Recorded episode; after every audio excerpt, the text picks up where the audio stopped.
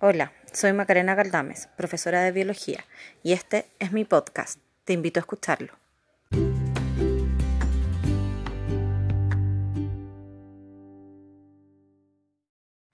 Vamos a hablar de coronavirus, de, específicamente de la biología del SARS-CoV-2, que es el virus que produce la enfermedad del COVID-19. El coronavirus, como todos los virus, está formado por una molécula que contiene la información genética, eh, que en este caso es ARN, y por una cubierta protectora, eh, generalmente formada de proteínas, denominada cápside. Además, el coronavirus tiene una membrana eh, donde se encuentran insertadas proteínas que le permiten entrar a una célula. En el coronavirus, la proteína que le permite esta interacción con la célula se denomina spike o proteína S y se une a receptores en las células pulmonares. Estos receptores se denominan AC2 eh, y interactúan con esta proteína del virus y permiten la entrada del virus a la célula. Una vez dentro, el virus secuestra la maquinaria metabólica de la célula, es decir, utiliza los organelos y todas las estructuras celulares para que el virus se pueda replicar. Y en vez de que la célula cumpla sus funciones normales, solo se dedica a fabricar más partículas virales. Em, una vez que los virus están fabricados, se ensamblan, se unen, se arman todas sus partes y sale de la célula.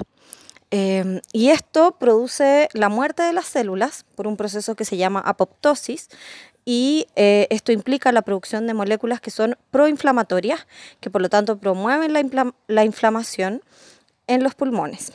Por esto eh, se produce toda esta enfermedad inflamatoria pulmonar.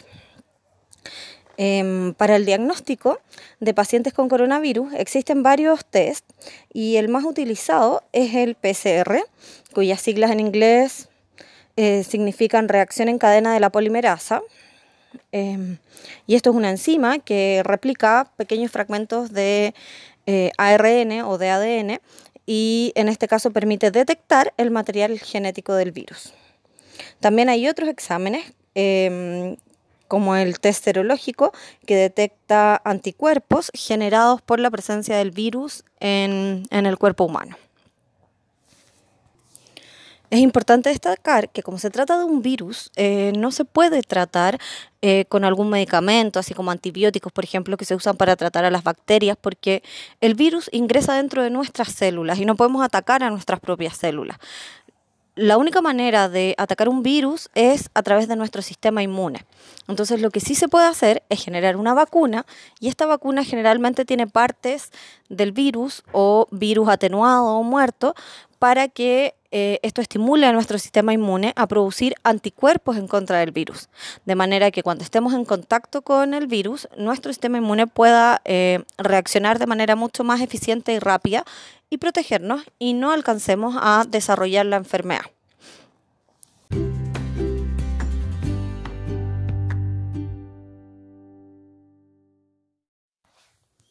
Espero que hayas aprendido algo nuevo y te haya parecido interesante. Te invito para un próximo podcast.